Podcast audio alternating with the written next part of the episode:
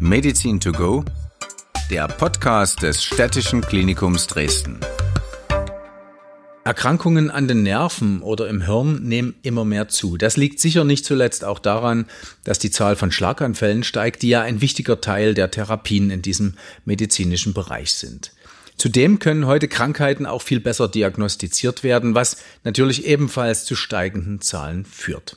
Wobei es auch sehr spezielle, ungewöhnliche Fälle gibt, wie der Fall einer 60-jährigen Lehrerin zeigt, die an einer seltenen Nervenerkrankung litt und am städtischen Klinikum Dresden behandelt wurde mit Teflonwatte, einem Stoff, den man eigentlich eher aus der heimischen Küche kennt.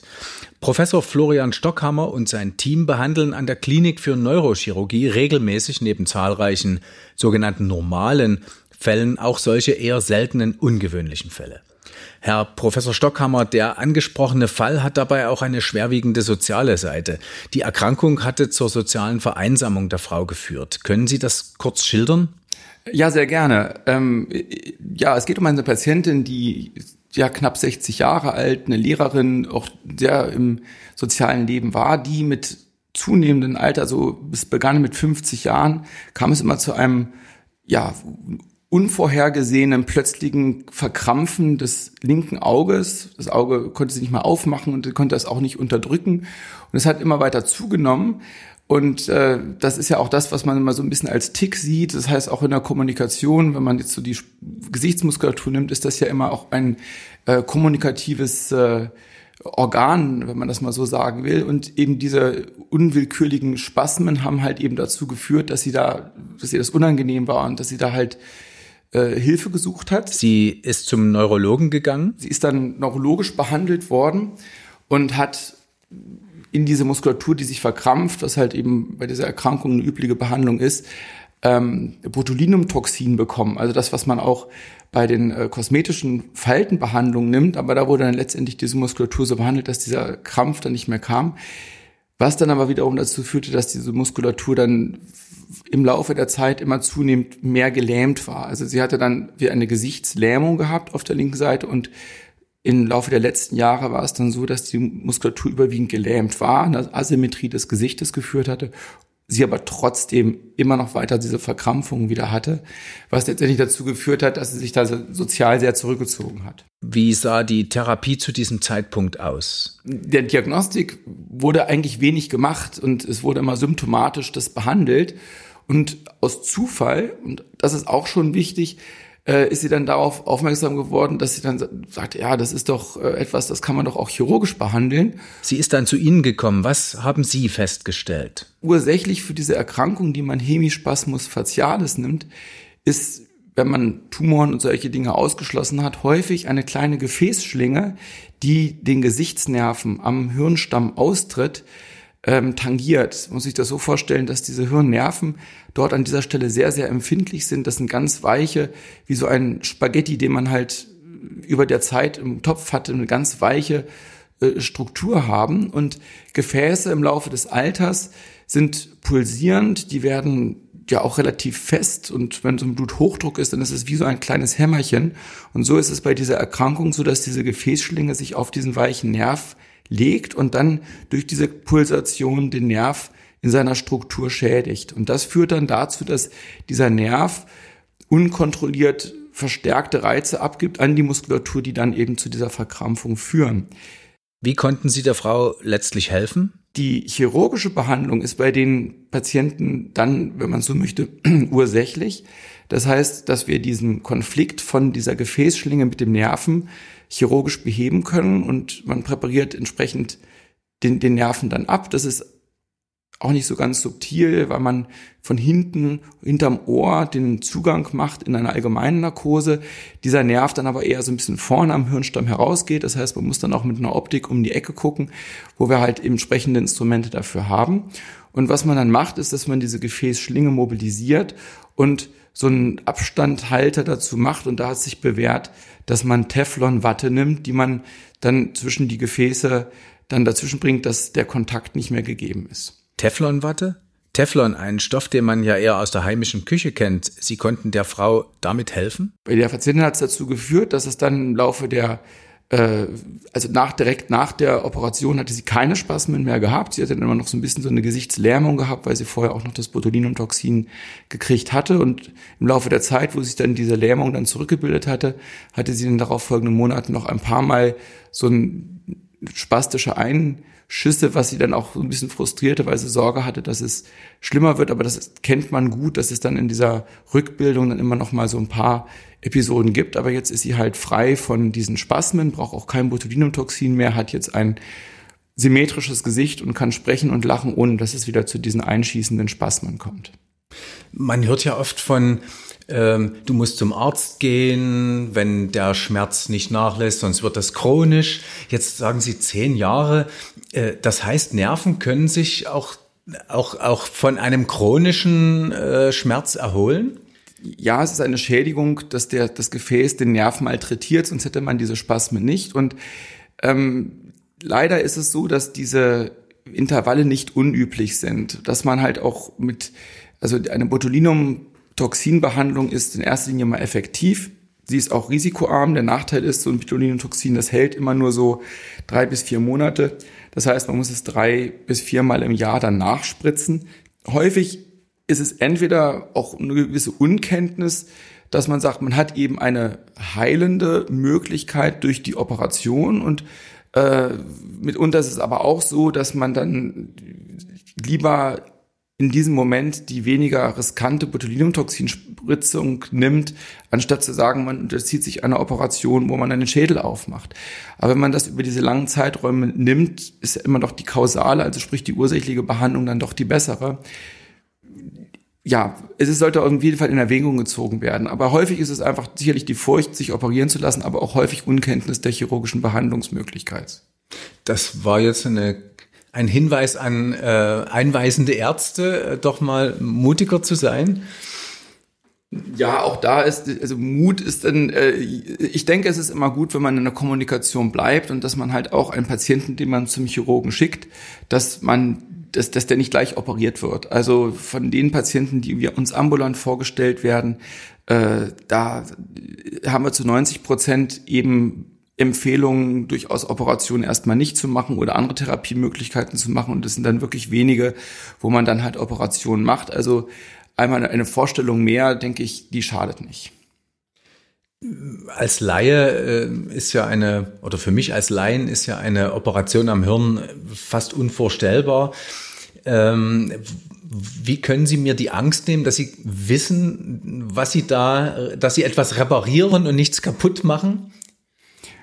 Na, ich will das mal damit vergleichen, wenn Sie äh, jemanden vor 150 Jahren gesagt haben, ich kann machen, dass sich 40 Tonnen Metall in der Luft bewegen, dann hätte man sie da auch für verrückt erklärt und hätte gesagt, das ist doch lebensgefährlich. Und in der Neurochirurgie gibt es eben diese Parallelen zur Luftfahrt durchaus. Also wir haben auch in den letzten 50 Jahren da einen, einen, einen grandiosen Zugewinn an Sicherheit bekommen. Und äh, viele dieser Sicherheitsmechanismen sind sehr ähnlich und sind auch von den Luftfahrtsingenieuren abgeschaut. Und ähm, die Eingriffe, die wir letztendlich am, am, am Schädel machen, sind immer mit äh, redundanten Sicherheitskonzepten ja hinterlegt, ob das äh, Überwachungsmöglichkeiten sind, die wir halt apparativ haben oder in Form von Intensivmedizin, die nachher dann stattfindet, so dass ich insgesamt die ja Wahrscheinlichkeit von größeren Komplikationen bei äh, Eingriffen durch eine Schädeleröffnung, also eine Kraniotomie, wie wir da sagen,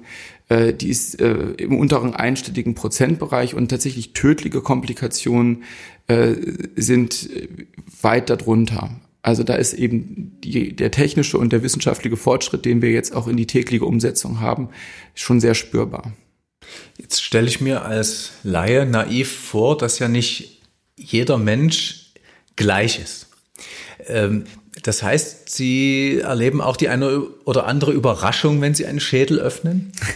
ja, naja, also, äh, oder dann doch auch nicht. Also, es ist dann doch häufig immer das, das drin, was man glaubt vorzufinden. Und äh, das ist ja das, was wir auch in der chirurgischen Ausbildung generell haben. Also wir äh, lernen anatomische Normalbefunde und wir lernen halt die Wahrscheinlichkeit von Varianten und antizipieren solche Varianten. Also da ist man dann selten wirklich überrascht. Äh, wir haben auch den großen Vorteil im Vergleich zu unseren, sag ich mal, äh, neurochirurgischen Großeltern, dass wir durch die Bildgebung, also gerade eben durch das MRT oder auch durch die intraoperative Bildgebung, durch äh, Navigation, durch äh, Endoskopie, durch Mikrochirurgie, äh, dass wir einfach Dinge entweder schon vorher auf dem Bild sehen und uns darauf einrichten oder eben auch intraoperativ sichtbar machen, indem wir ja einfach um die Ecke schauen können. Sie hatten auch das, das Wort Botox erwähnt. Das kennt man ja, wie gesagt, äh, meist nur als kosmetisches Hilfsmittel, äh, dass sich Frauen verschönern oder ja, glauben, sich zu verschönern. Es klang so ein bisschen Kritik an, aber wie wichtig ist Botox für Ihre Arbeit? Also wir persönlich, also als Neurochirurgen oder persönlich haben wir jetzt dann nicht sonderlich viel Berührung. Es gibt durchaus äh, ja Erkrankungen, die eben dann im interdisziplinären Kontext äh, mit den Neurologen zusammen, wo man auch schaut, gibt es kausale Behandlung oder eine konservative Behandlung. Also das Botox platt gesagt ist ein Nervengift. Das spritzt man in den Muskel und im Laufe der nächsten Wochen kommt es dann dazu, dass dieser Muskel letztendlich gelähmt ist. Und ähm, das ist ja auch, daher kommt das ja auch, dass verdorbene Konserven dann verzehrt wurden, dann kommt es zu einer Lähmung der gesamten Muskulatur, was dann also zum Ersticken der Menschen führt. Und deshalb ist es halt nicht gut, verdorbene Fleischkonserven zu sich zu nehmen. Und ähm, wenn man das halt kontrolliert äh, in den Muskel reingibt, das also in der kosmetischen Ansatz, die Muskeln, die halt eben Faltenwurf machen im Gesicht, die werden dann halt eben gezielt gelähmt, was dann halt eben zu einem Verschwinden der Falten führt. Aber wenn wir jetzt im medizinischen Kontext Muskeln haben, die sich verkrampfen und schmerzhaft sind, es gibt zum Beispiel auch so Dystonien oder äh, ja unwillkürliche Verkrampfung von Muskeln, die dann zu irgendwelchen Fehlbewegungen führen. Und da kann man dann medizinisch sehr, sehr gezielt mit einer sehr guten rationale Muskulatur außer Gefecht setzen, um so eine Erkrankung dann symptomatisch zu behandeln. Also man behandelt ja dann an dem Symptom verkrampfter Muskel. Wenn man jetzt die Ursache nicht kennt oder die Ursache nicht behandeln kann oder will, dann ist das eine sehr gute, sinnvolle Therapie. Sie haben gerade kurz das Wort interdisziplinär benutzt. Das heißt, Sie sind auch nicht alleine. Sie sind nicht nur ein, alleine ein Neurochirurg, sondern Sie haben noch ein breites Team was einzelne Fälle betrachtet. Ja, das ist das Schöne. Das Arbeiten am Krankenhaus ist, dass man halt äh, Schulter an Schulter ähm, mit anderen Fachdisziplinen zusammenarbeitet.